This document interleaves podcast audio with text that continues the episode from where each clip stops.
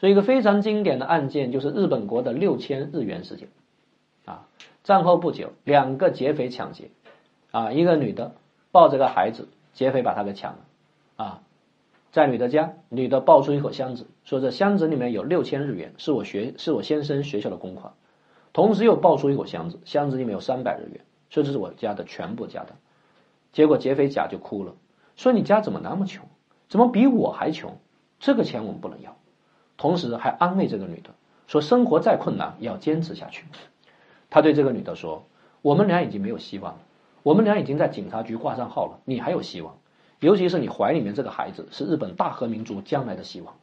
要不这样吧，你明天到警察局去报案，就说这六千块钱被我们抢了，然后你拿着这六千块钱好好的改善改善生活吧。”说完就含着热泪离开了现场。大家觉得这个劫匪的素质高不高？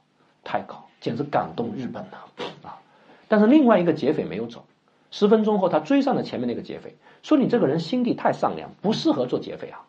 那六千块钱我们可以不要，我尊重你，但那三百块钱我们为什么不要呢？